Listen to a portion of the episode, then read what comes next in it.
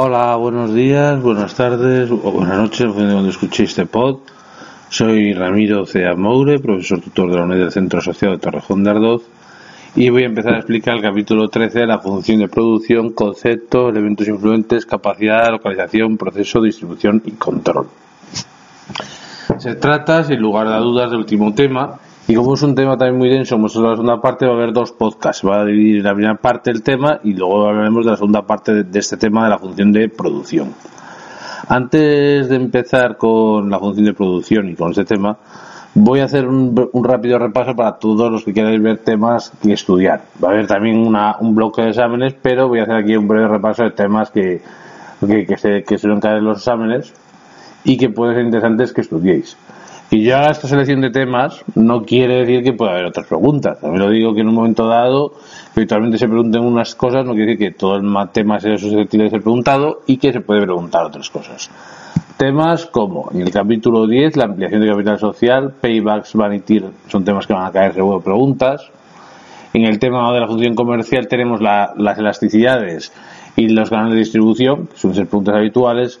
Y de ese tema suele caer, por ejemplo, la función de producción, la capital de trabajo, que hablaremos de ella, y el método PER. Suele haber algún dibujo del PER para que veáis el camino crítico y eso, pero eso lo veremos seguramente en la segunda parte del manual. La función de producción sí la veremos aquí ahora, pero para el segundo podcast hablaremos del PERT, que seguramente caerá.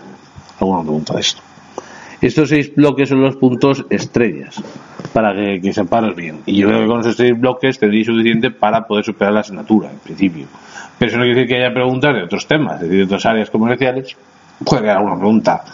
Pero, sobre todo, si miráis los exámenes, eh, con esos seis temas que os he dicho, ampliación de capital social, paybacks vanity, hacer algún ejercicio de esos, mm, elasticidades, canales de distribución, hablamos de la función de productividad, capital y trabajo y de el PERT. Bien, vamos a empezar a hablar de la función de productividad, concepto, elementos, capacidad, localización, proceso, distribución y control. Es decir, ¿cómo se produce? Pues lógicamente, vamos a ver primero qué se trata por la función de producción, qué influye en una producción. Otro tema muy importante de la función de producción es la capacidad de producción, es decir, tú para producir tienes que tener una, capacidad. Es decir, la producción es como yo digo siempre, es como un estómago humano, es decir, tú cuánta capacidad tienes para comer sin vomitar, pues es tu capacidad física, es decir, tú dices, yo cuánto puedo comer un día normal sin, sin que me encuentre saturado y, sin problemas. Lógicamente, pues tendremos una capacidad, cada persona tiene una capacidad. En unos momentos de la vida, pues vamos teniendo más o menos capacidad, es decir, cuando uno es pequeño, come menos y cuando uno es más mayor. Es decir, un bebé come menos que un adulto porque tiene menos capacidad de comer y come cosas menos sólidas porque tiene menos capacidad. Otro tema que influye mucho en la función de producción es dónde se va a ubicar, donde es la localización, donde se va a ubicar también hablaremos también de cómo es el proceso de, producción, es decir, cómo se va a hacer la producción, el proceso, qué fases tiene el proceso de producción, qué características tiene, qué fases tiene, qué cómo son. por ejemplo, yo digo, voy a producir aquí, aquí esto, esto, esto, qué características tiene. Habrá que ver una distribución de la producción, cómo se va a ir distribuyendo desde la fábrica hasta el punto de venta y controlar que la producción tenga una calidad. Es decir, hoy en día la producción cada vez más se asocia al concepto de calidad. No vale ya que te den cualquier cosa, sino que la gente exige una calidad a un, producto o un servicio. Decir, de poco vale que tú me des un producto que sea malo o que no cumpla con las normativas o con, las normas de seguridad, con el etiquetado o que no cumpla con las normativas ecológicas. lógicamente tiene un control que tiene una determinada calidad y si es un producto que tenga una que valga para algo. No me vale cualquier cosa. como digo yo una vez, se puede engañar a, un cliente vendiendo un producto efectuoso, pero a medio y largo plazo el cliente es más difícilmente engañable porque dispone de más información. Bien, empezamos. Hablaremos de qué es la objetivos y esquema de la producción a escala nacional. Hablaremos del PIB en España, un poco. Veremos cómo se determina la capacidad de producción en función de las necesidades futuras de capital, de clases y capacidad y la demanda esperada. Hablaremos de la localización de las instalaciones productivas, planteamiento, técnicas de localización, el método de factores ponderados y un solo factor determinante Hablaremos del proceso de distribución, estrategia del proceso, procesos enfocados a la fabricación por lotes, intermitentes para diversificar versiones en línea a proyectos continuos y una síntesis de los procesos de producción. Hablaremos de la distribución física de la planta y como control hablaremos del método PERT, pero uso de representación gráfica, definición previa, distintos tipos de presentación de actividades, principios de construcción del grafo, representación de un proyecto, la duración del proyecto y los tiempos early last y camino crítico. En este primer podcast solo vamos a ver los tres primeros puntos que hemos hablado, que es la producción, como la producción a escala nacional y determinar la clase de producción en función de la necesidad futura de capital, clase de capacidad y de capacidad de la demanda. Para la siguiente sesión veremos los siguientes puntos, es decir, para el siguiente podcast veremos la localización de las estaciones productivas, el proceso de producción, la distribución en planta y el control de la producción mediante el método PERT. Por lo tanto, ¿qué queremos saber aquí? ¿Qué objetivos tiene esto de la producción? Pues habrá que saber qué significa la producción a nivel conjunto y qué incidencia tiene en España. Es decir, la producción se puede estudiar a nivel individual o a nivel conjunto. Es decir, yo puedo estudiarla tanto a nivel de una empresa o incluso puedo hacer a nivel de un área concreto de una empresa. Es decir, yo podría ver qué producción tuvo, eh, qué productividad ha tenido el Departamento de Recursos Humanos, qué productividad ha tenido un alumno. Porque puedo decir, pues, ¿cómo medir la productividad de un alumno? Lógicamente la forma más fácil de medirlo es decir, en función de las asignaturas que ha superado a lo largo del curso. Es decir, yo puedo decir, pues mira, un alumno ha superado el alumno A seis asignaturas y el alumno B ha superado cinco asignaturas. ¿Quién es más productivo? Pero puedo decir, que más alumnos ha superado que sería la A. Claro, yo te puedo decir, sí, pero es que mira, el alumno A se presentó a siete asignaturas y el B se presentó a cinco asignaturas. ¿Quién ha sido más productivo? Pues claro, si decimos en función del número de alumnos que se ha presentado, pues sería Dependiendo de cómo eso, hay que estudiarlo. Lo veremos a nivel, también, también se puede hacer a nivel país. Se puede ver como una producción de un país y ver qué incidencia ha tenido en España la producción. Hablaremos de cómo la relación existente entre la demanda de los consumidores y la producción. Lógicamente, la producción se va a ver afectada por la demanda de los consumidores. Pues lógicamente, cuanto más demanda de un consumidor un, un producto o un servicio, pues más se producirá ese producto o servicio. Y cuanto menos demanda tenga, pues lógicamente menos, menos se producirá ese bien y servicio. Claro, también la demanda de los consumidores a su vez se verá influida por la renta disponible de los consumidores. Va, esto va con todo el sentido común. Es decir, yo si yo en función de lo que gane, pues o del dinero que gane, o el dinero que tenga ahorrado, o el dinero que tenga heredado, pues lógicamente tendré una demanda, pues demandaré unos bienes o servicios y lógicamente cuanto más renta disponible tenga, pues lógicamente más demandaré, más demandaré a priori y más se podrá producir para satisfacer mi demanda. Y lógicamente habrá más contratación. ¿Qué significa planificar la producción de una empresa? Es decir, la, producción de una empresa tiene que, estar, tiene que haber un plan, es decir, qué decisiones hay, que adoptar. Por lo tanto, hay que decir por qué, qué, qué productivas se van a hacer, qué características van a tener, dónde se van a ubicar, qué capacidad necesita tener la máquina. Es decir, yo realmente necesito contar con una máquina que imprima a lo mejor en mi casa mil fotocopias. No tiene mucho sentido una casa tenga una máquina de esas potentes que pueda tener una, una reprografía de mil fotocopias. Yo puedo tener una, una máquina para que en un momento puntual, o comprarme una impresora, que para un momento puntual me haga salir del paso con unas impresiones. Pero yo realmente no tendría la calidad ni los utensilios que pueda tener a lo mejor una, una reprografía. Tiene mucho sentido que lo tuviese. ¿Cómo se determina la capacidad de producción de una planta productiva? Hay que determinar la capacidad, qué tipos de diferentes capacidades hay, cómo se elige la ubicación y localización, ¿qué criterios para elegir una localización? No te vas a poner en un sitio al azar, pues hay que ponerse por algún motivo. y donde estoy, estoy en el sitio ideal o debe haber un sitio mejor. ¿En qué consiste el método de los factores ponderados, aditivo y multiplicativo? ¿Cómo se puede elegir el tipo de proceso más adecuado a las necesidades de la producción concreta? Pues, obviamente, pues el proceso productivo en función de la producción. Pues no es lo mismo que yo produzca a lo mejor un, bien que produzca otro bien, que no es lo mismo que produzca a lo mejor un bien como es el petróleo, que, a lo mejor haga madera. Pues lógicamente no tiene un proceso productivo igual lógicamente cómo se pone en marcha la mejor distribución de equipos, materiales y trabajadores. Veremos técnicas de control de la producción, que es el sobre todo el método PERT, y veremos los tiempos de early y last. Bien, aquí tenéis el esquema. Sabéis que la función de producción habrá que ver, hay que lógicamente ver la obtención de bienes y servicios que consumimos. También la producción sirve para ver la creación de riqueza y cómo se distribuye esa riqueza generada. Es decir, la producción sirve tanto para generar riqueza como distribuirla y se basará en un sistema técnico, el, sistema técnico de producción y un sistema de cómo se organiza la producción. todavía habrá que basarse en, en, qué proceso productivo hay, pues el técnico, o tecnológico, qué tecnología se usa en cada proceso productivo y cómo se organiza para hacer óptimos en la función de producción.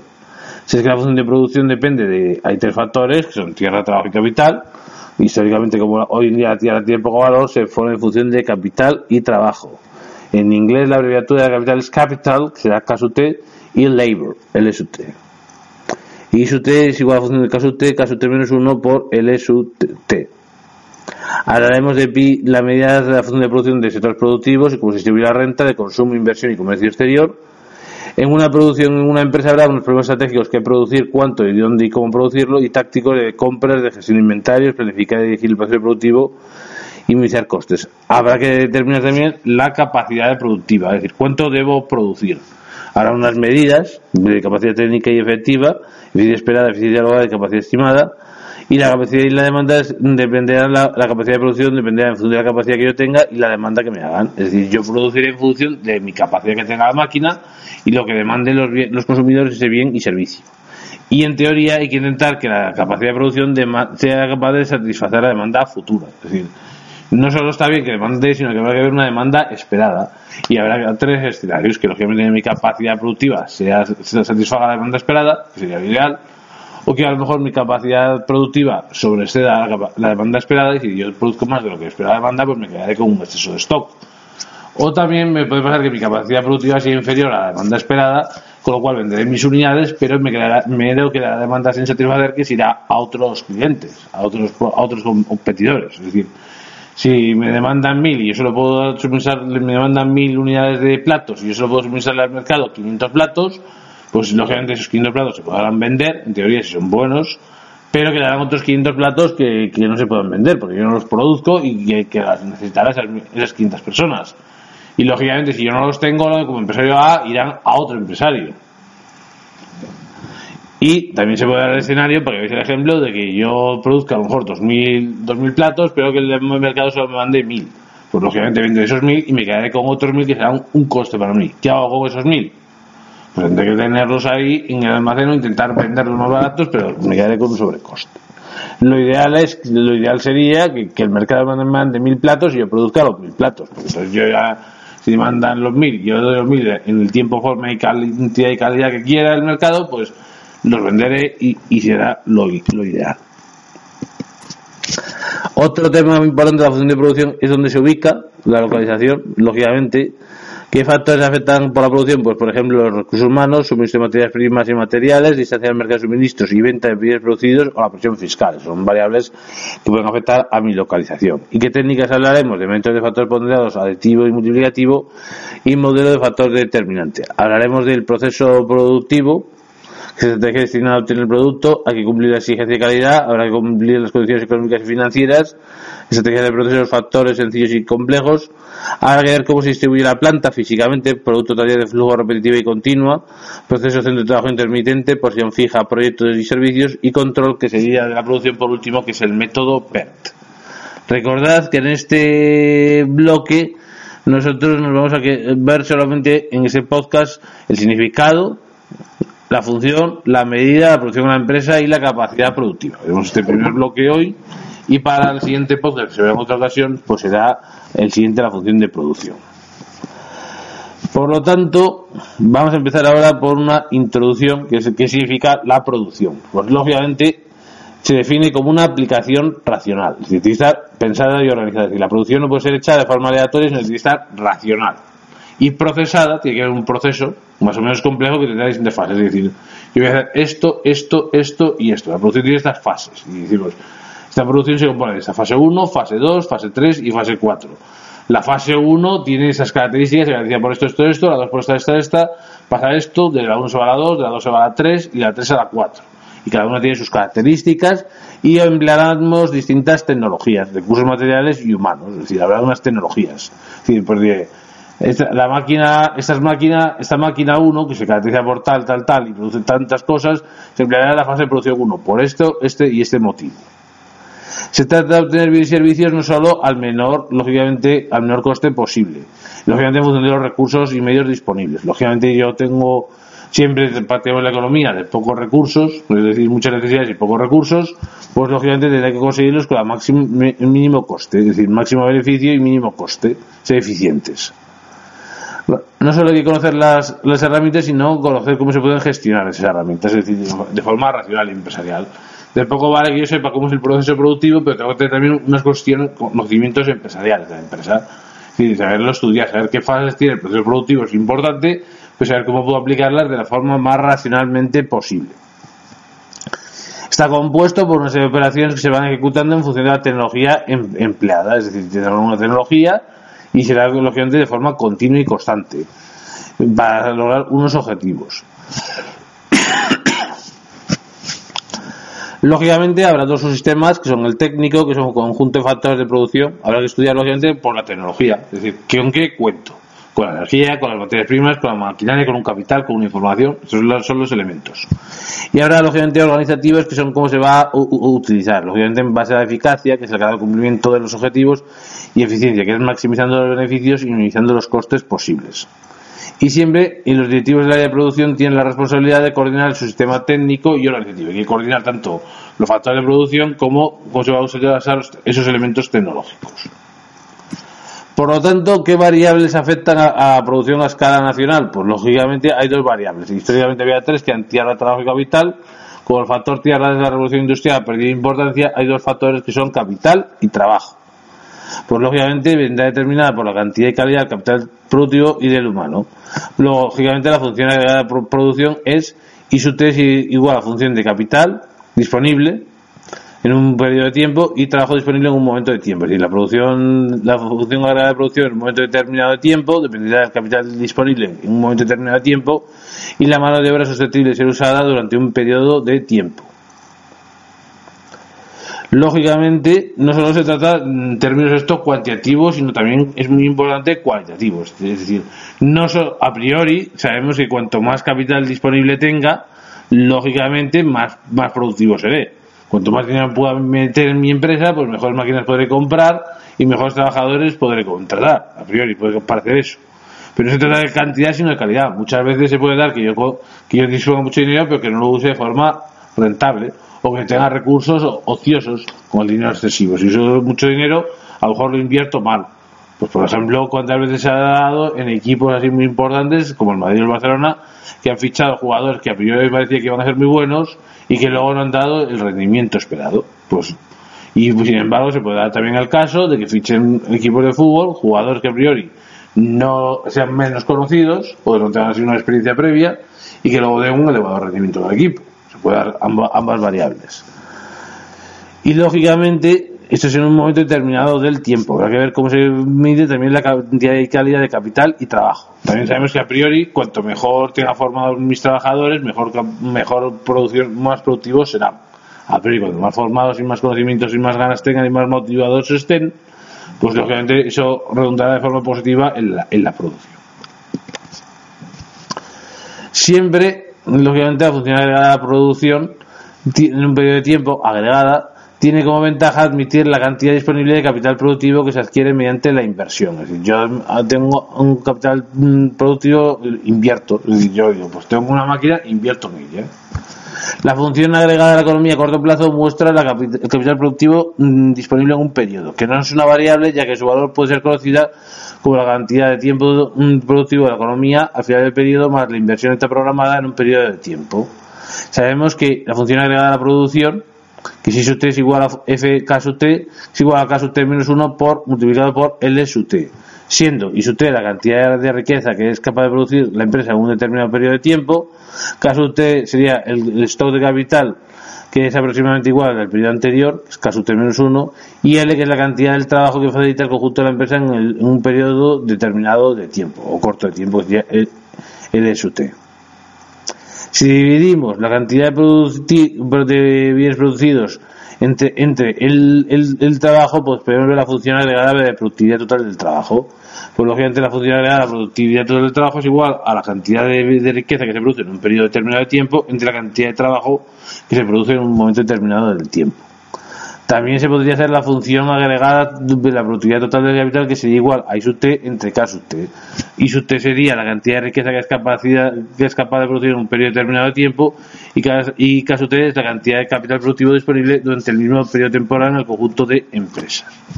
Se podría hacer, igual que se hace I sub T entre I sub T, que es la productividad total del trabajo, se podría hacer I sub T entre K sub T, que sería la función de la productividad total del capital.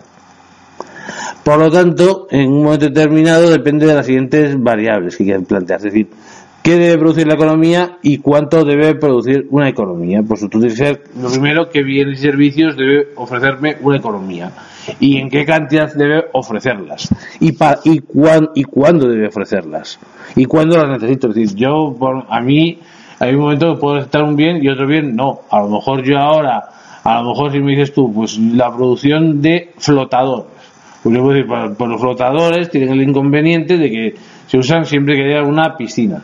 Y la piscina, lógicamente, de, de productos de piscina está asociado al verano, al camping.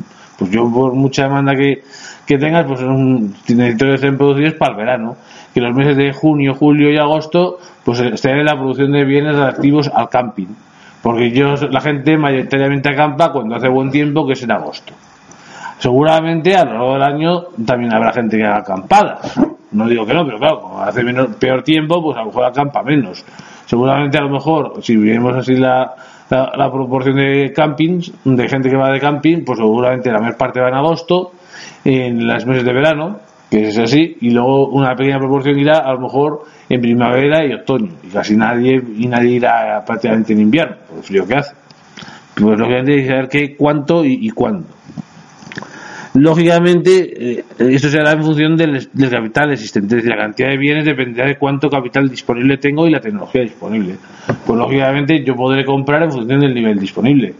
A mí me puede gustar mucho un Lamborghini que haya en un, en un, en un concesionario, pero si no dispongo de los recursos para comprarlo, pues no podré nada más que verlo. Será muy interesante y será muy bonito el coche, pero yo si no tengo los recursos, y también depende de la tecnología que haya. Es decir, yo no puedo tener una máquina a lo mejor muy tecnológicamente si no sé, si no, no tengo la tecnología habitual para manejarla. A mí me pueden decir, pues una máquina que sea capaz de cortar y producir grafeno. Si yo no tengo la tecnología disponible para saber cómo usar el grafeno, pues poco me valdrá. Es decir, yo digo, ¿y eso de grafeno qué es? Dicen que ahora que el grafeno es el bien que bien tecnológico que va a sustituir a todos los demás bienes. Tienen que ser el que el producto del, del, del futuro. Pues tendré que tener una tecnología para saber ma manejar el grafeno. Y se tener unos trabajadores lo suficientemente cualificados que sepan manejar esas máquinas para producir y, y laminar el, el grafeno. Siempre, lógicamente, a priori, en un bien común, cuanto más bien sea, más, más precio tenga, menos será demandado. Lógicamente, si, si yo pongo un precio bien muy caro, pues menos, menos demanda posible. ¿verdad? Si los consumidores tendrán menos renta disponible para poder adquirirlo. Lógicamente. Por lo que los empresarios producirán menos bienes y los empresarios contratarán menos mano de obra disponible. Pues lógicamente. Es decir, cuanto más cara esté la vida, pues ahora me cuesta antes me costaba comprar tal cosa, me costaba, me, me cuesta, va a 10 euros. Y puedo comprar 5. Si lo suben a 20, pues podré comprar 2. Porque, mira, yo es que no tengo más. Yo me da el dinero para lo que me da. Y cuanto más caras estén las cosas, pues menos demandaré. Es decir, yo puedo decir, pues mira, yo gano un dinero, pero claro, si me ponen los precios muy disparatados, pues pueden salir menos. Y pues consumo menos. O sea, me quedaré más en mi casa y consumir lo mínimo posible. Eso es lo que pasa, pues, por ejemplo, en países escandinavos. Y si tú tienes unos precios muy elevados y los sueldos no están en consonancia a lo mejor con el nivel de los precios, pues a lo mejor eso hace que la gente o sea, tenga, consuma menos. Lógicamente, si los precios son más baratos, pues consumirás más. Y lógicamente, al consumir menos, se producirán menos y lógicamente se contratará menos mano de obra. Siempre los empresarios han dispuesto a contratar trabajadores que estén dispuestos a emplear que cuando sea, se genere mayor demanda de bienes. Es decir, cuanto a priori más gente demande cosas, pues más gente contrataré ¿Por qué, por ejemplo, el paro suele caer en España en los meses de verano, sobre todo en temas de la en temas de, de, camareros. Por ejemplo, en temas de camareros, porque la gente contrata más para mano de obra en bares sin restaurantes en época estival, porque lógicamente hay más demanda y suele venir el, turismo. En épocas a lo mejor de fiestas, pues por ejemplo sabemos que en épocas de fiesta pues viene más gente a lo mejor a las ciudades y a los pueblos a venir a, las fiestas y entonces lógicamente al venir más a las fiestas pues significa que van a consumir más bienes y servicios y lógicamente demandarán más, entonces como demandan más bienes y servicios, lógicamente los empresarios contratarán más trabajadores para satisfacer esa demanda. Siempre habrá que ver, lógicamente, lo que contribuye cada uno de los sectores productivos y lo que cada grupo social percibe el total de la riqueza. Es decir, habrá que ver que que, quién, cómo contribuye cada sector productivo, lógicamente la energía, la industria, la agricultura, el sector primario, secundario y terciario, a la producción. Hay que ver qué energía, industria, construcción y servicios y agrario va a la producción. Y lo que cada grupo social percibe el total de la riqueza, es decir, los trabajadores que reciben, pues lógicamente es el sueldo.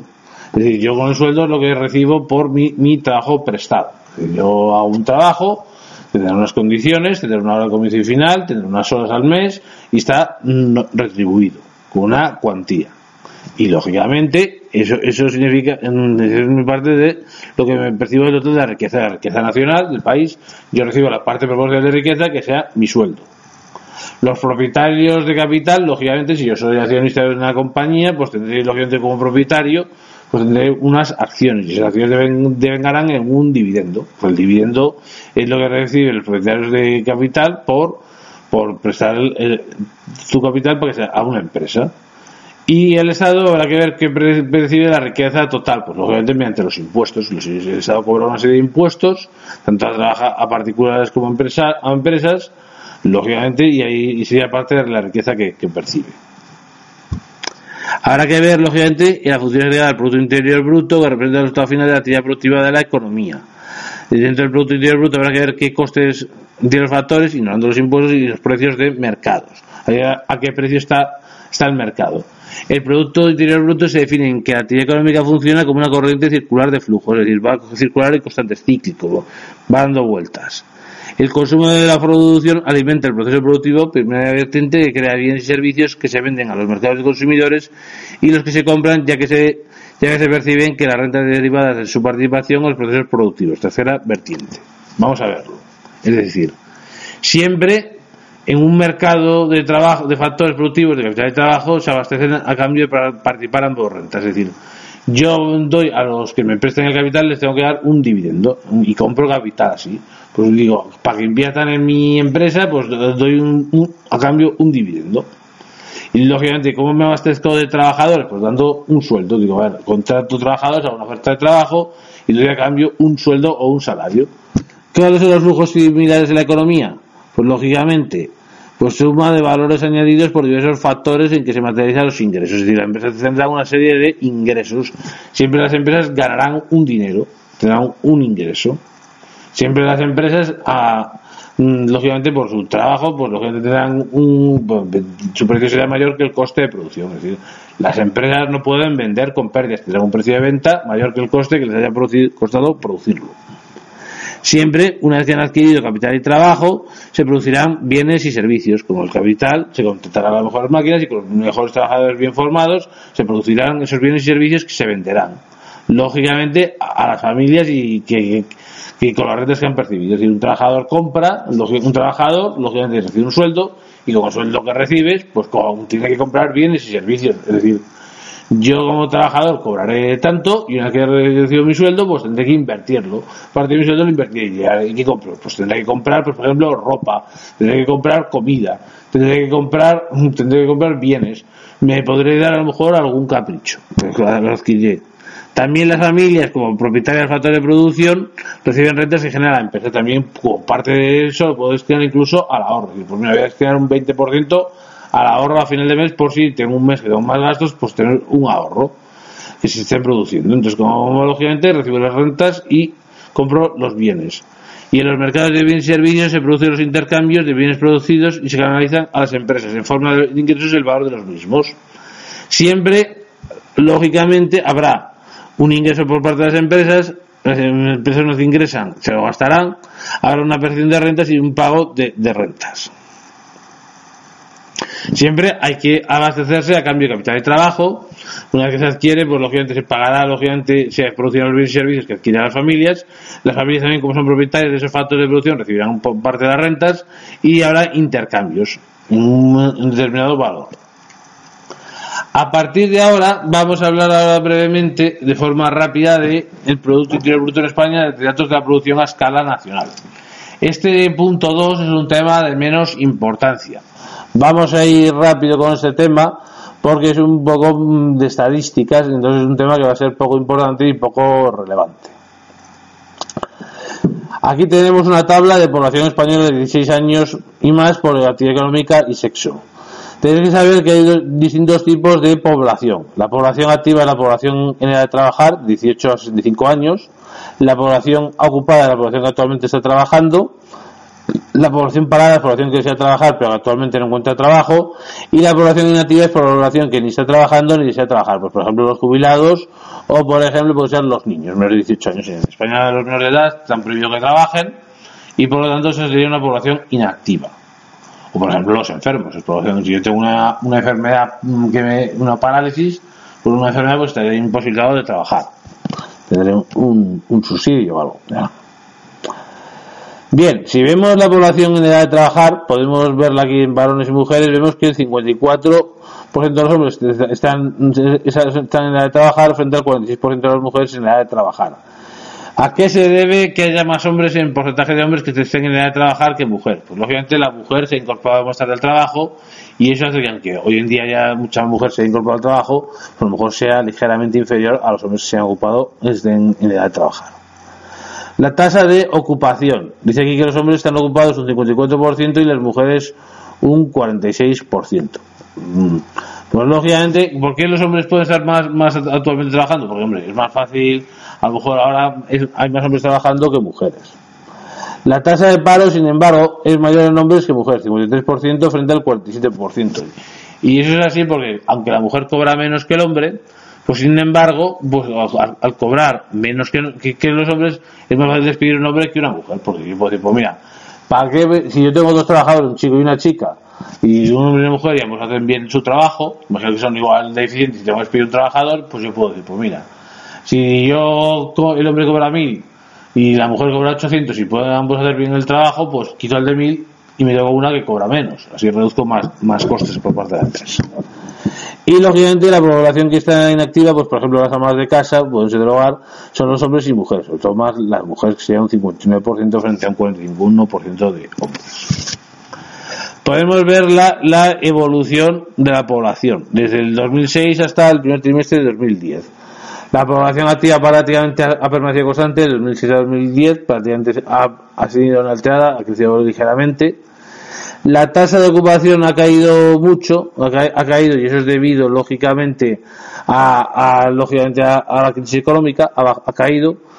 el paro se ha cuatriplicado de 1.800.000 a casi 5 millones. En el primer trimestre de 2011 pasó de casi 2 millones a 5, o imagino se ha más que duplicado, casi triplicado la tasa de actividad, tienes que saber que la tasa de actividad es igual a la población ocupada más población parada, entre población ocupada y parada más población inactiva, ha permanecido prácticamente inalterable. Es decir, ha pasado del 58%, del 59% al 60%, prácticamente ha permanecido constante. Y la tasa de paro, es decir, si la población de parados entre activos, pues se ha casi cuatriplicado. Ha pasado de un 8,30 en 2006 a un 21,29 en el primer trimestre de 2011. O sea, prácticamente ha aumentado mucho la tasa de paro. Esto demuestra el efecto que ha tenido la crisis económica. Pensad que antes de la crisis económica, en de los primeros años prácticamente era constante, pues 8,30, 8,60 prácticamente el cambio era inalterable, pero pensad que simplemente en el primer año de la crisis se pasa de 8,60 a casi 14. O sea, pensad que ha habido casi 6.6% de aumento, comparando los 13 menos 8,60. El crecimiento que es prácticamente 14 menos 860 menos 9 son 5 puntos, prácticamente 5 puntos, más, más de 5 puntos. También podemos verlo aquí como ha habido las empresas según el sector productivo, en función de grandes empresas, pequeñas empresas y, y, pymes. Podría haber pymes que sean menos de 9 asalariados y grandes empresas más de 9 asalariados, pues se podría ver así, pues, lógicamente y, y entre, por, por ejemplo, menos de 9, pues se, vería aquí la evolución por sectores de actividad. Se puede ver que en base a esta clasificación de pymes y grandes empresas junto a sectores de actividades comparables, las pymes se centran en el sector de comercio y las grandes están basadas en la industria. Vemos que sobre todo las pymes, sobre todo más, más importantes son en el sector de comercio y las grandes sectores están en el sector industrial.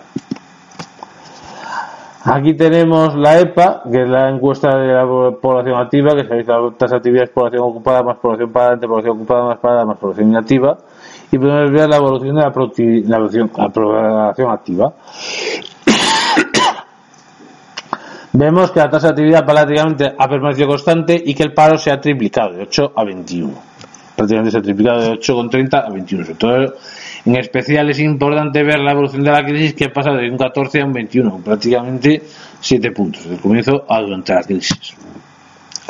La crisis ha tenido un efecto muy nocivo en la economía española. Esta crisis que empezaba en el 2008 está teniendo un efecto muy nocivo en nosotros. ¿Cómo se podría ver, lógicamente, por intervalo de asalariados? Pues podemos verlo en distintos sectores, verlo en industria, construcción y comercio, que sería lo mismo. Donde están más importantes las grandes empresas en el sector de la industria y las más importantes pymes en el sector de comercio. ¿Cómo se ha creado riqueza en los sectores productivos? Lo miramos desde 2004-2010, podemos ver que en el sector agrícola ha habido un leve descenso, en el sector energético, en cambio, ha habido un, gran aumento, es decir, también el sector energético tiene una protección sobre todo las energías renovables y alternativas y una protección del Estado, es decir, por ejemplo, el Estado las fomenta. También la energía es un sector de carácter estratégico, es decir, el Estado siempre guarda parte del sector energético. ahí también ha, aumentado.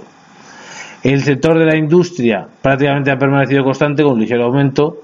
La construcción ha ha, pese a la crisis económica, ha, aumentado, ha habido una, ha, habido una caída, se ve sobre todo a partir de 2008 como ha caído el sector de la construcción de 113.000 a 97.000, o sea, imaginaos la caída que ha, habido, que ha sido prácticamente de 17.000. También hay que saber que en el sector de construcción hay una parte de construcción pública, de vivienda pública y sobre todo hay, hay privada. Y sobre todo lo que más brutalmente ha crecido ha sido el sector servicios, es decir, nuestra economía cada vez más se ha ido terciarizando. Es decir, eh, desde sobre todo los años 70 a estos días, si algo ha pasado en la economía española ha sido la terciarización. Cada vez más nos estamos basando en una economía basada en servicios. Ya la agricultura es muy minoritaria y la industria minoritaria y todo el sector terciario que es servicios. Cada vez más las ciudades prestan servicios. Cada vez más las, si vemos una ciudad, una ciudad tiene un poco, poco industria y poca agricultura y sobre todo son puntos de ofrecer servicios. Servicios de educación, servicios de limpieza, servicios de, peluquería, sector más sector terciario. ¿Cómo podemos ver lógicamente la distribución de la riqueza? Pues lógicamente pues podemos ver primero que la revolución de la remuneración de los asalariados en, en su conjunto apenas ha, ha, crecido, sobre todo en el 2009 ha sido muy escasa, el crecimiento de 401 millones 102 mil a 516 millones 799 mil ha crecido poco en cinco años y sobre todo los impuestos han caído y lo que ha habido sobre todo es un excedente de explotación bruta entre renta mixta bruta que ha aumentado. Pese a la crisis económica actual, siempre ha aumentado ligeramente la remuneración. No obstante, como los costes de estabilidad han aumentado en mayor cuantía, ha habido un empobrecimiento de las clases medias españolas. ha crecido muy poco, pero claro, si tú a mí me subes lógicamente el sueldo en 10, pero a lo mejor los costes de los bienes suben en 30, pues lógicamente he perdido capacidad productiva. Y también ha habido la inestabilidad. No solo es eso, sino es el miedo al paro. Muchas veces también la crisis ha tenido un concepto psicológico de la crisis. Es decir, yo, por ejemplo, no me, yo no he estado afortunadamente en el paro durante la crisis, pero he visto también como compañeros míos sí que han entrado en el paro. Y claro, eso te lo cuentan los amigos, también uno escucha la prensa, lee la prensa, ve la televisión, ve noticias tremendas del paro, y eso también tenía un efecto psicológico al miedo, al contagio. Dijo, mira, yo de momento estoy bien, virgencita, virgencita, quédame como estoy, pero mis compañeros están mal, pues yo voy a ahorrar, no vaya a ser que me encuentre la misma situación. También ha habido, muchas veces mucha gente no estaba tan mal durante la crisis, había mucha gente que había afectado, pero gente que a lo mejor indirectamente no había afectado, pero tenía miedo de que le pudiese afectar. Es decir, que hoy a mis compañeros echen el trabajo no significa que mañana no me puedan echar a mí. Hoy puede ser esto y mañana puedo ser yo perfectamente y eso hacía que mucha gente pues tuviese, sobre todo gente pregavida, pues tuviese miedo y se dedicase más al ahorro. Siempre el excedente bruto de explotación es lo que queda el valor añadido, una remuneración al factor trabajo y pagado los impuestos netos de producción. Por renta mixta se define como renta de productos autónomos que aporta capital y trabajo. Y el excedente genera un ligero crecimiento y la tasa impositiva una ligera caída. La caída impositiva puede verse a la caída de las empresas, ya que al haber menor número de empresas disponibles puede haber menor capacidad impositiva. Y el PIB ha sufrido un ligero crecimiento, cuyas causas de su menor crecimiento es debido a la crisis económica actual. También podemos estudiar, ver cómo ha habido, lógicamente, el PIB a precios de mercado, el consumo, inversión y comercio exterior. Pues podemos ver el crecimiento que ha habido de un año respecto a otro, viendo el PIB de un año respecto a otro. Pues veo el PIB de un año, por ejemplo, a precios de mercado respecto a otro, lo divido y me sale que, ha pasado desde 2005 respecto a 2004, nos salía 908.792.000 entre 841.042.00, salía un 8% de crecimiento. Y de 2006 respecto a 2005 hago lo mismo, veo la cifra que es 984 millones, entre 908 y y sale 1,083 que sale 8,3% de crecimiento y podríamos hacerlo igual, ver la evolución que ha habido. Podemos ver que ha habido, de 2007 respecto a 2006 ha habido un 7% de crecimiento, de 2008 a 2007 un 3,2% de crecimiento, y si comparamos el 2009 con respecto al 2008, cuando empezó la crisis ha habido un descenso de 3,15%, realmente ha decrecido un 3,15%, y parece que en el 2010 respecto al 2009 prácticamente ha, ha permanecido constante, igual que decir que lo peor de la crisis ya habría en teoría pasado es decir, ya habríamos cubierto las pérdidas. Claro, también es un poco subjetivo qué se entiende por finalizar la crisis, claro. Yo puedo decir, mm, ¿qué se entiende por finalizar la crisis? ¿Quiere decir que finalizar la crisis quiere decir que se vuelva a los niveles anteriores de la crisis? ¿Sí o no? Pues claro, si decimos que quiere finalizar la crisis es volver a los niveles anteriores de la crisis, pues eso lógicamente la crisis no se ha superado. Lo así. Si comparamos cómo estábamos en la situación a lo mejor durante los años más gruesos de la crisis, que fue, por ejemplo, del 2008 al 2012, pues a lo mejor estamos ahora, hemos subido un poquito, pero no es lo suficiente como para volver a la situación anterior. Es a lo mejor hemos caído tanto que parece que hemos tocado fondo. Esto es como siempre digo yo, pongo la metáfora de la piscina, tú te tiras, das en el suelo y rebotas, tienes que rebotar para arriba. Pues si hemos tocado suelo y estamos un poco ahora, parece que estamos volviendo a subir para arriba. más abajo no hemos podido caer porque hemos dado suelo, parece que estamos un poco reflotando. Podemos ver aquí los datos básicos de, España desde el punto de vista de la oferta el impuesto de los productos en 2010 fue de 9.188 millones, la agricultura y pesca fueron 26.062 millones de euros, la energía 29.664 millones de euros, la industria 122.172 millones de euros, construcción 97.791 millones de euros, servicios 696.734 millones de euros, la población ocupada en España fueron 18.151.700 trabajadores, empresas había 3.291.273 y millones de euros el PIB en su conjunto era 1.062.591. Pues se puede del lado de la oferta. También tenemos aquí datos de empresas registradas por sector económico y por comunidad autónoma. Podéis ver aquí la evolución de cada comunidad autónoma de que tenía sobre todo de, de servicios. Pues lógicamente, ya no digo de si sumásemos el comercio, pues podéis ver que sobre todo son servicios. Es decir, dejando a un lado el comercio, que también es un sector servicios, digo ya sin compararla, pues vemos que en Andalucía, pues por ejemplo, casi todas las comunidades tienen más porcentaje de servicios. Sobre todo de servicios, excepto Castilla-La Mancha, que es una comunidad más agraria, podemos ver que el resto son sobre todo servicios, más, más del 50% de servicios, excepto Castilla-La Mancha que tiene un 47% de servicios. Excepto las que estarían por debajo del 50% de servicios serían Castilla-La Mancha, Ceuta y Melilla. Claro, también Ceuta y Melilla, en primer lugar, no son comunidades autónomas, sino que son ciudades autónomas. También habría que ver la ubicación, que son también menores, de tamaño y densidad, y pues tienen menos. Entonces, lógicamente, pues es poco, poco servicio. Lógicamente, sabemos que la industria, la construcción también formaría parte de la industria, es decir, el sector secundario. Y aquí faltaría el sector agrario. Pues si lo desglosamos los resultados, nos encontraríamos que estamos basados sobre todo en una economía terciaria. Y si sumamos, por ejemplo, algunas y hacemos una tabla comparativa en comunidades autónomas de ver qué porcentaje tiene el sector secundario en su conjunto, sumando industria y construcción, por un lado para el sector secundario, y comercio y resto servicios como sector terciario, veremos que las que casi todas las comunidades son sobre todo terciarias. Todas las comunidades tienen un porcentaje más elevado en terciarias. Y las tres comunidades más importantes, donde el sector terciario más importante es cada nacional, serían Canarias, en, en Melilla, Ceuta y Canarias, con un 89 88%, 89 casi 90%, 89% y 85%. Y las comunidades más importantes que tienen más porcentaje del sector secundario serían Castilla-La Mancha con un 26%, tendríamos La Rioja con un 25% y Navarra con un 24%. Veis que en conjunto casi todo es, sobre todo terciaria. Veis que casi, casi toda la economía es más terciaria.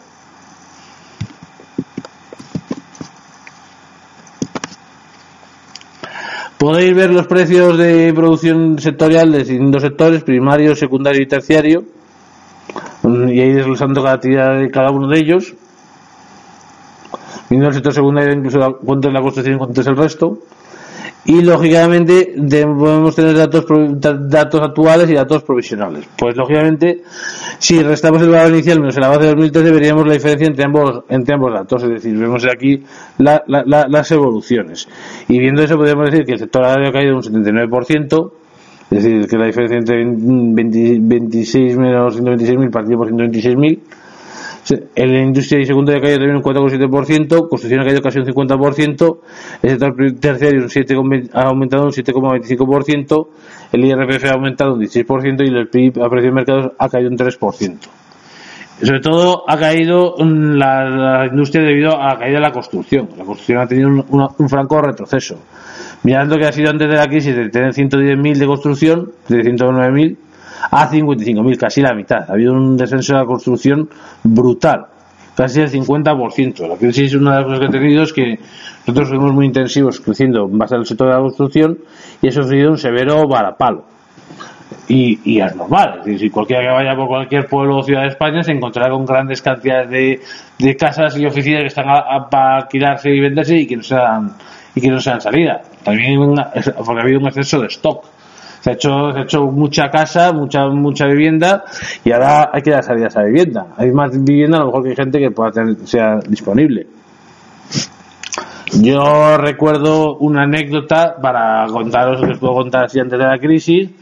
Había un capítulo, no sé si os acordáis de la serie Aquí no hay quien viva, y que pues venían venía un nuevo inquilino y que era un albañil, que era, se llamaba Higinio. O sea, los he visto esa serie, seguro que os acordáis y le mira a Juan Cuesto, mira que es el ingeniero, y dice, pero si es Higinio que era el trabajador que me hizo la obra, ¿cómo puede ser que este tenga una hipoteca? Y dice, pero Higinio, ¿eres tú el nuevo ocupante del piso? Y dice, sí. Si es que ahora dará cualquier hipoteca, si ustedes venían por el año 2005-2004, que era el mundo del sector inmobiliario, y antes pues todo el mundo se, se, metía fácilmente, era fácilmente meterse en una hipoteca, aunque no tuviese los recursos disponibles. Lo que hacía el banco era, pues como sabía que tenías el piso como garantía, pues había que si tú no lo podías hacer frente al piso, pues te embargaban el piso y, se lo vendía otro que, estuviese a hacerse frente.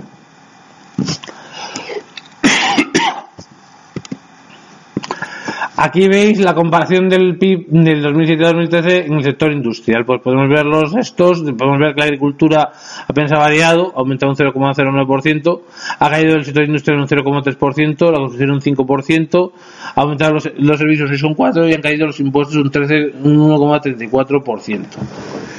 En seis años, pese a en plena recesión, eh, ha habido una gran caída en la construcción y en el sector secundario industrial. Toda la actividad productiva ha, caído y se está dando un proceso de terciarización de economía que explica el aumento de servicios del sector terciario. Es decir, muchas veces que haya, la gente sigue consumiendo el sector terciario, tienen demanda servicios a mayor o menor escala y los demanda y se está ajustando a, a los servicios cada vez más están dando servicios de low cost. Por ejemplo, esto de la economía colaborativa una de las cosas del auge que está teniendo la economía colaborativa, tipo empresas tipo Uber o BlaBlaCar, pues es debido a la baja capacidad adquisitiva de la gente. Yo, todo el mundo preferiría, antes de compartir un coche con BlaBlaCar o con Uber, pues tener tú tu propio coche y tener un y tener a lo mejor alguien que me llevara un mayordomo que me llevara un coche. A lo mejor incluso tener un mayordomo porque se tendría más nivel, pero al no tener mayordomo, conducirlo yo y si no tengo yo, pues compartir. Siempre que sepáis que el PIB eh, a precio de mercado es igual a gasto con el consumo final más la formación bruta de, capital más exportaciones menos importaciones y servicios. Las exportaciones han aumentado ligeramente desde 2007 a 2013 y en cambio las importaciones se han decrecido ligera, ligeramente. Tenemos datos provisionales y datos y, datos avanzados del futuro previstos. Y comparándolo se puede ver que el gasto del consumo final ha aumentado ligeramente, en la formación bruta de capital ha aumentado mucho, sobre todo la formación, han caído las exportaciones y han aumentado las importaciones y el PIB a precio de mercados. Pues lógicamente lógicamente hay, hay, que intentar, lógicamente, lo ideal sería, lógicamente, exportar lo máximo posible e importar lo menos posible. Pero España es un país netamente exportador, no tenemos industria ni tenemos grandes patentes y eso hay que, hay que importarlas necesariamente. Y nuestra exportación, sobre todo históricamente, sobre todo ha sido agraria. Entonces, como es agraria, pues lógicamente ha habido poca cosa. También, si lo vemos el PIB a precio de mercado la segunda de la renta entre salarios, excedentes y impuestos, podemos ver que la remuneración ha caído, tanto de datos profesionales como avanzados.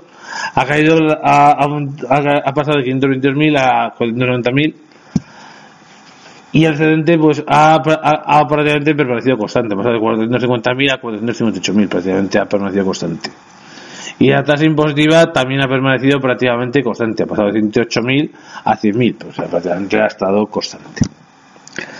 Y entonces, lógicamente, si vemos aquí la variación porcentual de remuneración a salario sería 6,59%, si hago la remuneración entre excedente de explotación bruta y renta mixta bruta, 1,84 e impuestos netos ha caído 7,72, el excedente de explotación, entre renta mixta bruta y, y los impuestos han caído han caído ligeramente, un 7,72%.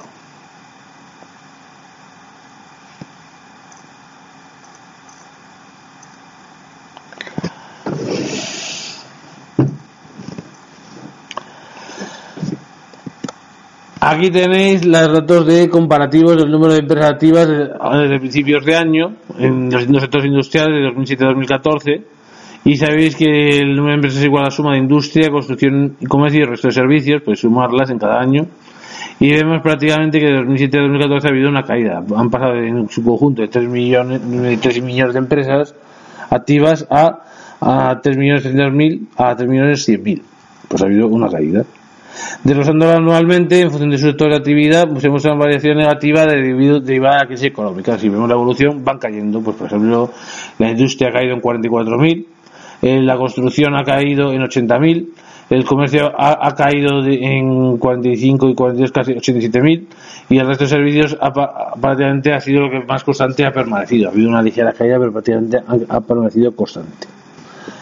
Pues por ejemplo, ¿cómo podemos ver la variación, la variación que ha habido? Pues por ejemplo, pues podemos ver aquí, por ejemplo, en la industria, pues restamos el valor del último año menos el valor inicial, que me quedaría 200.835 menos 244.359, me saldría menos 43.524, lo dividimos entre el año inicial y lo multiplicamos por, por 100, sean menos 43.524 entre 244.359 por 100 y me sale una caída del 17,81% y podemos hacer esto en, todos los sectores que ha habido una, una gran caída. Lo veis ahí cómo se han calculado.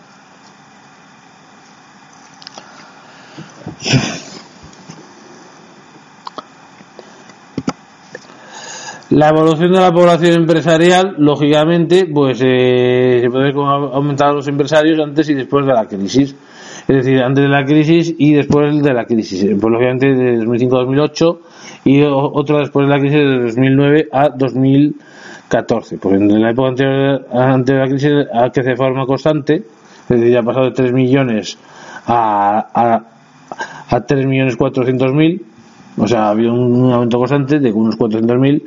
Y en la época posterior a la crisis, sobre todo de 2009 en adelante podemos ver que ha habido una recesión de la población empresarial, de las empresas. Ha pasado de 3 millones 400 a 3 millones 100 mil. Había una caída de 300 mil. Prácticamente, eso ha hecho que prácticamente en, en nueve años este, la crisis económica ha hecho que en solo seis años se haya perdido casi más, casi que casi todo lo que se había creado en esos, en esos años. Prácticamente estamos en una situación casi a la par de 2005. Lo cual demuestra que hemos tenido una década muy mala. Es decir, que en 10 años no ya hemos sido capaces prácticamente de aumentar apenas la población empresarial, pues es una noticia muy negativa. Es decir, hemos pasado de 3 millones a 3 millones 100 mil, o sea, prácticamente 64.000 a 120.000 van por 64 46.000, o sea, prácticamente ha habido un ligero crecimiento, pero muy ligero y se nota sobre todo el efecto de la crisis. Prácticamente todo lo, todo lo que la crisis se ha comido, todo en poco tiempo, todo lo que se había ganado antes de la crisis, en los, tres años previos a la crisis. Si lo vemos en porcentaje de la tasa de variación de la, de la crisis, podemos ver que lógicamente en la, antes de la crisis, de 2005-2008, pues había habido un aumento y que del 2009-8 en adelante pues hubo un decaimiento del 4,1 al 5,1 había habido un aumento del 1% y del 2009 pues ha pasado del 2,6 al menos 0,9 ha habido una grave caída.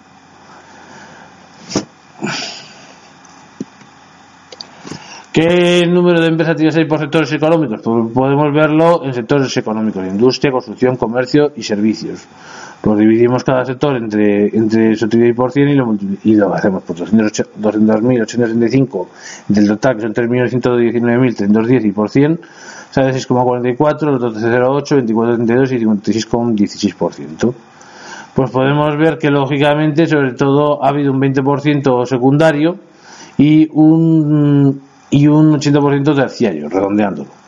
Y sobre todo se basa, sobre todo la economía en España cada vez más está basándose en la tercerización sectorial. Las industrias son, las países son, las, ciudades son lugares donde se prestan servicios, se generan y prestan servicios. Todo es una industria terciaria. Podemos ver también los datos del número de empresas activas por sector económico y en función de asalariados, sin asalariados, que uno dos asalariados, de 3 a 5, 6 9, 10 19 y más de 20 asalariados, verlo por total y desglosado por sector de actividad.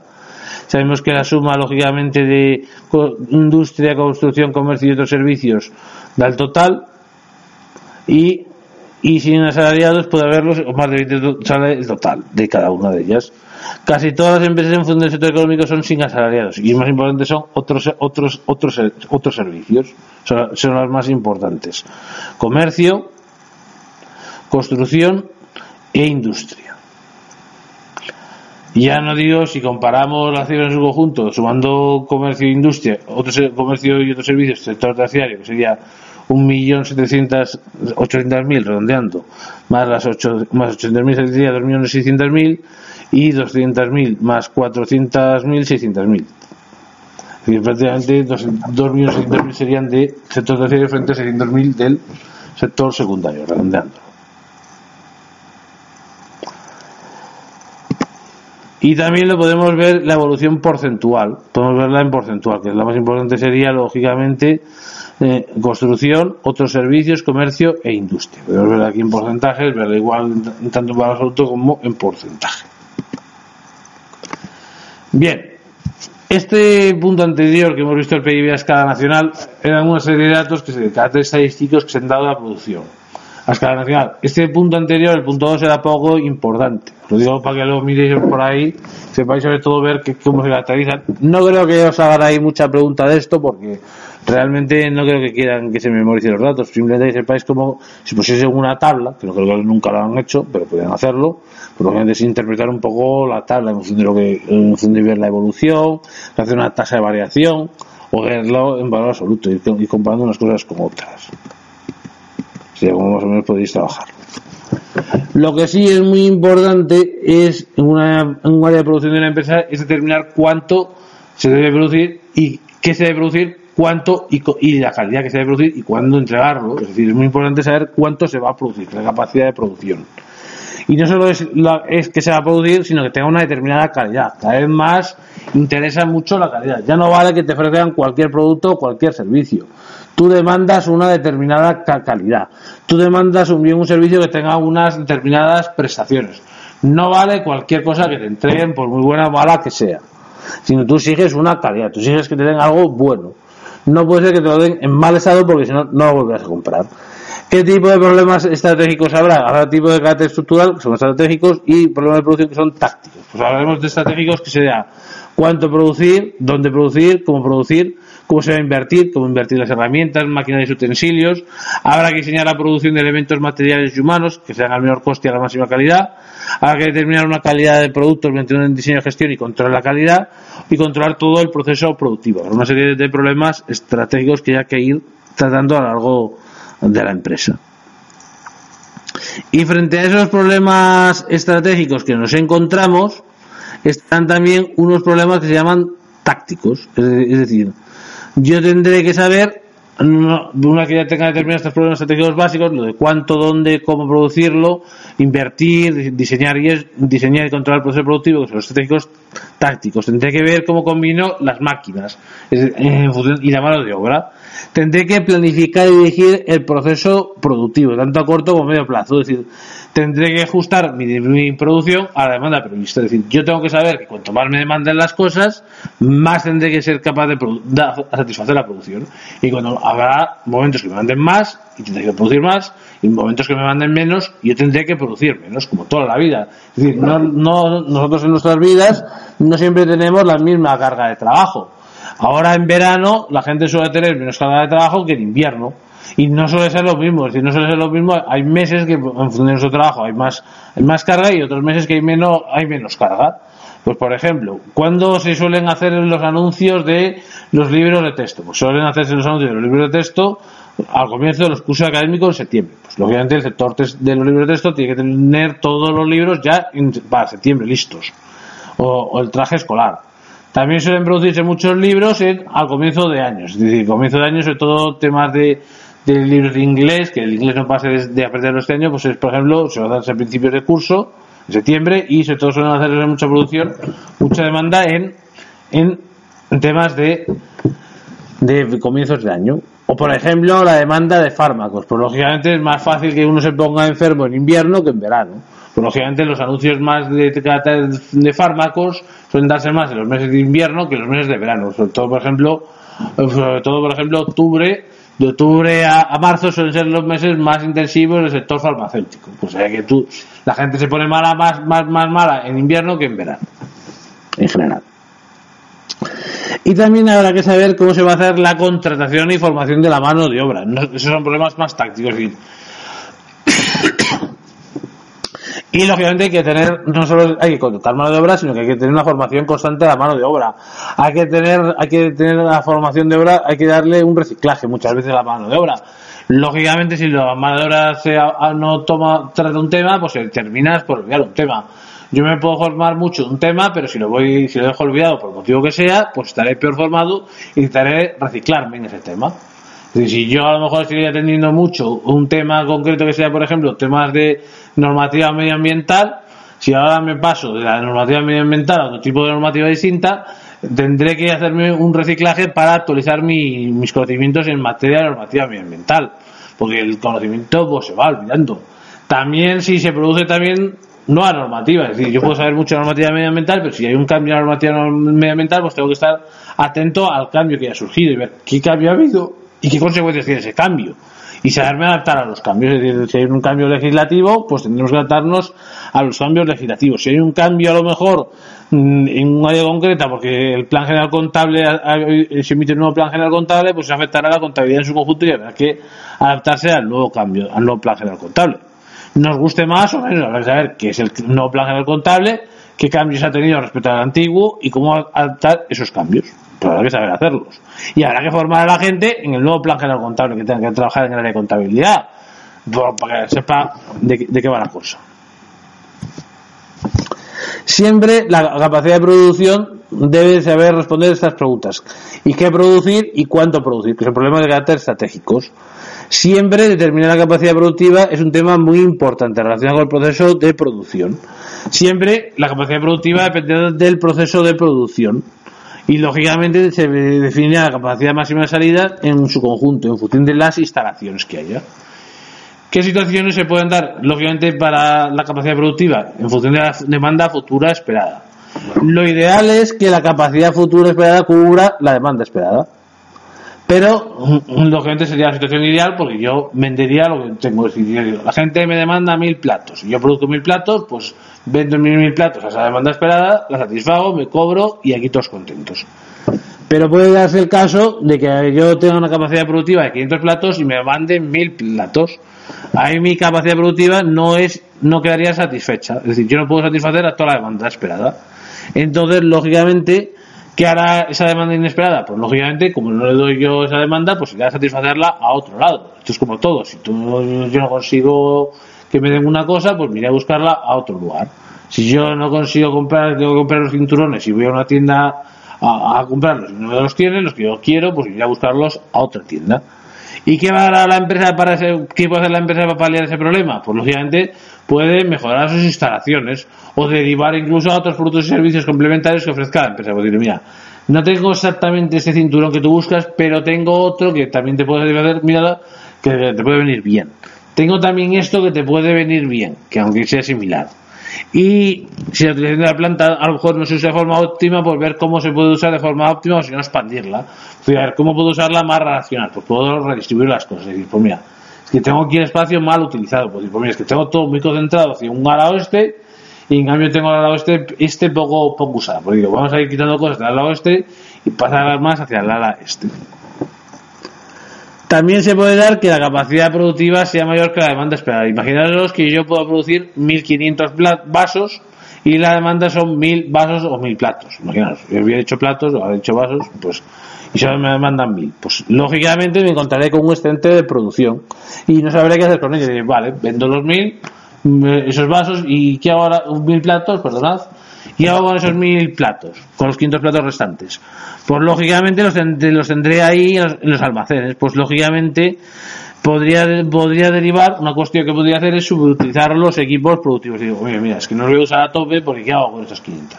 Pues voy a, para el año que viene, pues reducimos la máquina y en vez de producir a tope producimos menos.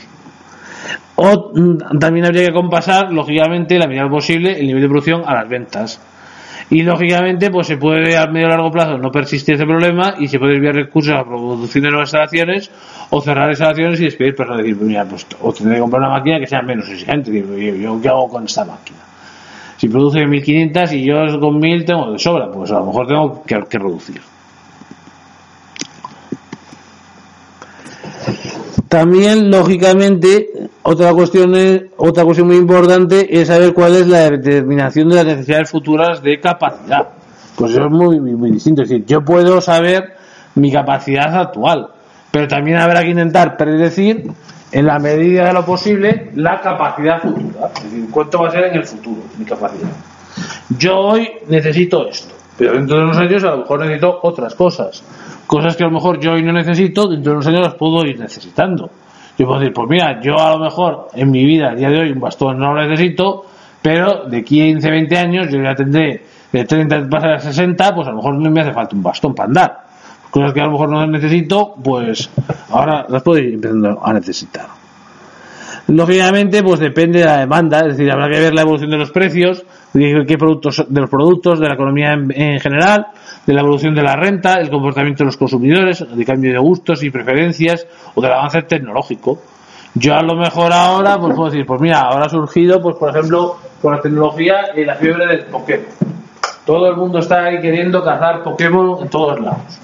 Al margen de que nos guste más o menos estos Pokémon, a mí me parece un poco absurdo, o sea, esta, esta moda me parece un tanto absurda, pues yo sé que hay, hay un gusto, pero como tal gusto, pues lógicamente puede, cambiar, puede gustar mucho y ahora todo el mundo está pensando en el Pokémon, pero el gusto cambiar.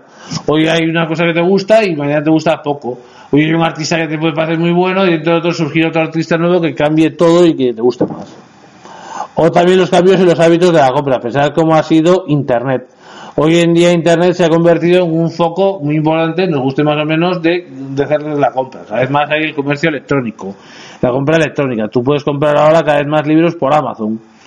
¿Quién iba a decir hace 20 años que yo me pudiera comprar o cualquiera de nosotros sin esto ir a la página web de Amazon y comprar un libro? Pues eso ha, habido un cambio. O también el avance tecnológico de las redes sociales. Pues las redes sociales me permiten ver los gustos y preferencias de la gente. Yo puedo ver en Facebook qué es lo que está viendo una persona y qué es lo que le interesa acerca de ello y hacerme a base de eso un esquema de qué productos o servicios ofrecerle a esa persona en función de sus características que tenga. ¿Qué clases de capacidad productivas hay? Pues, por ejemplo, habrá que ver la capacidad técnica o, proyectada. Es decir, capacidad técnica se define como el conjunto de conocimientos y habilidades que poseen los miembros de la empresa para ejecutar procesos tecnológicos. Sería igual la capacidad técnica a cantidad de output posible por unidad de tiempo en función de las características de los equipos productivos. También no solo la capacidad técnica que haya para hacerlo, sino la capacidad de utilización. Es decir, una cosa es que el ordenador que yo tenga me ofrezca unas prestaciones de unos servicios que me digan, y otra cosa es lo que yo lo use. Es decir, yo puedo decir, pues mira, yo este ordenador mío tiene una memoria de, yo voy aquí a ver la memoria y me puedo decir, pues mira, este ordenador tiene una memoria instalada de 8 gigas de memoria RAM. Que tenga 8 gigas de memoria RAM no significa que yo use 8 gigas. O que tenga un sistema procesador, que yo tenga un disco duro, un disco duro tanto, no significa que yo use todo, todo, todo ese disco duro que a mí me, tú me des un correo electrónico para capacidad de almacenamiento de 10, de 10 megas, pues no significa que te va a usar los 10 megas. Puedo usar más o menos. Es decir, yo puedo decir, pues una cosa es lo que yo tenga, en teoría, para usar, y otra cosa es lo que yo realmente utilice. Para definir la capacidad efectiva habrá que determinar el porcentaje de utilización de las máquinas respecto a la máxima posible. Sabéis que capacidad efectiva es igual a la capacidad técnica por lo que se utilice realmente. Y para medir la eficiencia de las instalaciones habrá que dividir la cantidad de output entre el periodo de tiempo que se corresponda con la capacidad efectiva. Es decir, eficiencia esperada es igual a capacidad efectiva multiplicado por estimación de la eficiencia. Y es decir, y capacidad efectiva sabemos que es igual a capacidad técnica por utilización. O sea, que sería eficiencia esperada sería igual a capacidad técnica por utilización y por estimación de la eficiencia. Y si se trata de estimar la eficiencia con la utilización de las instalaciones, se determinará el porcentaje de eficiencia. Es decir, eficiencia lograda es igual a capacidad de cantidad de output obtenido entre cantidad de output de capacidad efectiva. La capacidad de producción o capacidad productiva es el máximo nivel de actividad que puede alcanzarse con una estructura productiva determinada. El nivel de eficiencia determina la cantidad de output que se espera obtener de la utilización de instalaciones, dado el diseño del proceso productivo y los métodos de mantenimiento de máquinas y niveles de calidad. Decir, capacidad estimada es igual a capacidad técnica por porcentaje de utilización y por eficiencia. Sabéis que la capacidad técnica es lógicamente la cantidad de output por unidad de tiempo según las características de los equipos, la, efectiva capacidad técnica por porcentaje de utilización, la eficiencia esperada es capacidad efectiva por eficiencia porcentaje estimado, que es igual a capacidad técnica por utilización y por eficiencia porcentaje estimado. La eficiencia lograda es cantidad de output obtenido entre cantidad de output de capacidad efectiva. Y la capacidad estimada es capacidad técnica por utilización y por eficiencia. Pues vamos a poner aquí un ejemplo. Imaginaros que una empresa fabrica barcos de vela para práctica deportiva que tiene instalada para la fabricación de piezas dos líneas capaces de producir 50 piezas por semana. De las instalaciones se consigue una eficiencia del 87,5% y un porcentaje de utilización del 85% a partir de dos turnos diarios. Se desea conocer la capacidad estimada de producción. Pues lo que capacidad esperada es igual a capacidad técnica por utilización por eficiencia y sabemos que la capacidad técnica sería 50 son las piezas por semana, por dos líneas de producción y por dos turnos, 50 por 2, 100 y por dos, 200 piezas. Sabemos que el porcentaje de utilización es del 0,85, tanto por 1, 85%, y el de la eficiencia sería 0,875, tanto por 1, o 87 por 5%. Luego la capacidad de espera es igual a la capacidad técnica por eficiencia, que sería 200, que es la capacidad técnica, que son 50 por 2 y por 2, y por 87,5, pues saldrían 175 piezas semanales. Esa sería la capacidad estimada de, de producción, esperada de producción. Tú puedes producir como máximo 200, pero tú realmente solo producirás 175. No quiere, quiere decir que tú no estás usando las cosas a tope, puedes usarlas más. Lógicamente, la capacidad dependerá de la demanda esperada. Lógicamente, habrá que ver la evolución de la demanda esperada en cada momento. Sirve si la planificación de necesidades tendrá distintos métodos de cálculo. Entonces, pasa por una fase de estudio en que se tratará de pronosticar la demanda futura en función de métodos estadísticos y econométricos. En algunos casos se puede obviar la demanda y se fija como métodos en el proceso de planificación. Lógicamente se espera que conforme pase el tiempo en años la demanda esperada sea mayor. Cuanto más pase el tiempo, más habrá más demanda esperada habrá de un bien o de un servicio en general. Entonces, realizar las estimaciones de la demanda futura, los valores obtenidos se conjugan en planes, en planes de la empresa, planificación financiera y producción para la capacidad futura a medio o largo plazo de la empresa y adoptará distintos enfoques. Si vemos aquí los gráficos del tiempo en años y vemos la demanda esperada, puede ir creciendo de forma mm, gradual. Así, en el primer gráfico, la empresa se puede adaptar anualmente a su capacidad, que sean disponibles para adaptación progresiva, puede haber en base a la sustitución tecnológica. Aquí se puede ver un proceso de sustitución tecnológica en el primer gráfico de curva de demanda y tiempo esperado. En el resto de la demanda, pues se puede hacer una producción, lógicamente se puede ver un crecimiento más constante los dos primeros años y luego aumentar, puede haber un crecimiento que vaya de menos a más o de más a menos, se puede estimar que vaya así, puede pues mira, o que vaya un crecimiento constante, puede ir aumentando la demanda esperada de forma constante. O puede ir aumentando, lógicamente, a lo mejor de forma fuerte al principio y luego ralentizarse al final. Lógicamente, las estrategias de los descentralizados son más concentradas. En el primer caso se contemplan procesos de inversión tanto en el año actual como dentro de dos años. En el segundo año, la adaptación se contempla a lo largo del ejercicio actual. La opción de las estrategias está en función de las disponibilidades de recursos para llevar las inversiones necesarias en momentos previstos. Y se pone manifiesto el coste entre inversiones de las diferentes alternativas y elegir siempre las alternativas asociadas al menor coste disponible. Estos gráficos que vienen aquí de la demanda pues son lógicamente estimados. Y como toda estimación, siempre puede haber imprevistos, es decir, cosas que yo no tenga, que no haya, haya tenido en cuenta en el momento de hacer una en la demanda. Siempre nos podemos encontrar con elementos que nos afecten a la demanda productiva. Imaginaros que yo tengo una instalación, de lo que sea, y en mi instalación pues hay una fuerte tormenta y tengo un proceso de cambiarlas. Tengo que cambiar todos los equipos. Por lo que esos costes pues pueden afectar a mi, a mi proceso productivo de forma negativa o puede haber cualquier contingencia que afecte, pues una huelga de los trabajadores. Yo a lo mejor no he contado que los trabajadores se me pongan en huelga porque no están contentos con, con las condiciones de trabajo que les ha ofrecido la empresa o la patronal y no están de acuerdo tampoco con cómo se está realizando el trabajo o no tengo en cuenta o variables que a lo mejor no he tenido en cuenta es que a lo mejor se me queda pequeña porque realmente ha habido un año de fuerte crecimiento porque la, gente está muy contento con el producto o servicio que ha ofertado la empresa y, quiere comprar más producto o, servicio. Bueno, pues aquí lo, lo dejamos por hoy y muchas gracias a todos los que escuchéis este pod. Muchas gracias.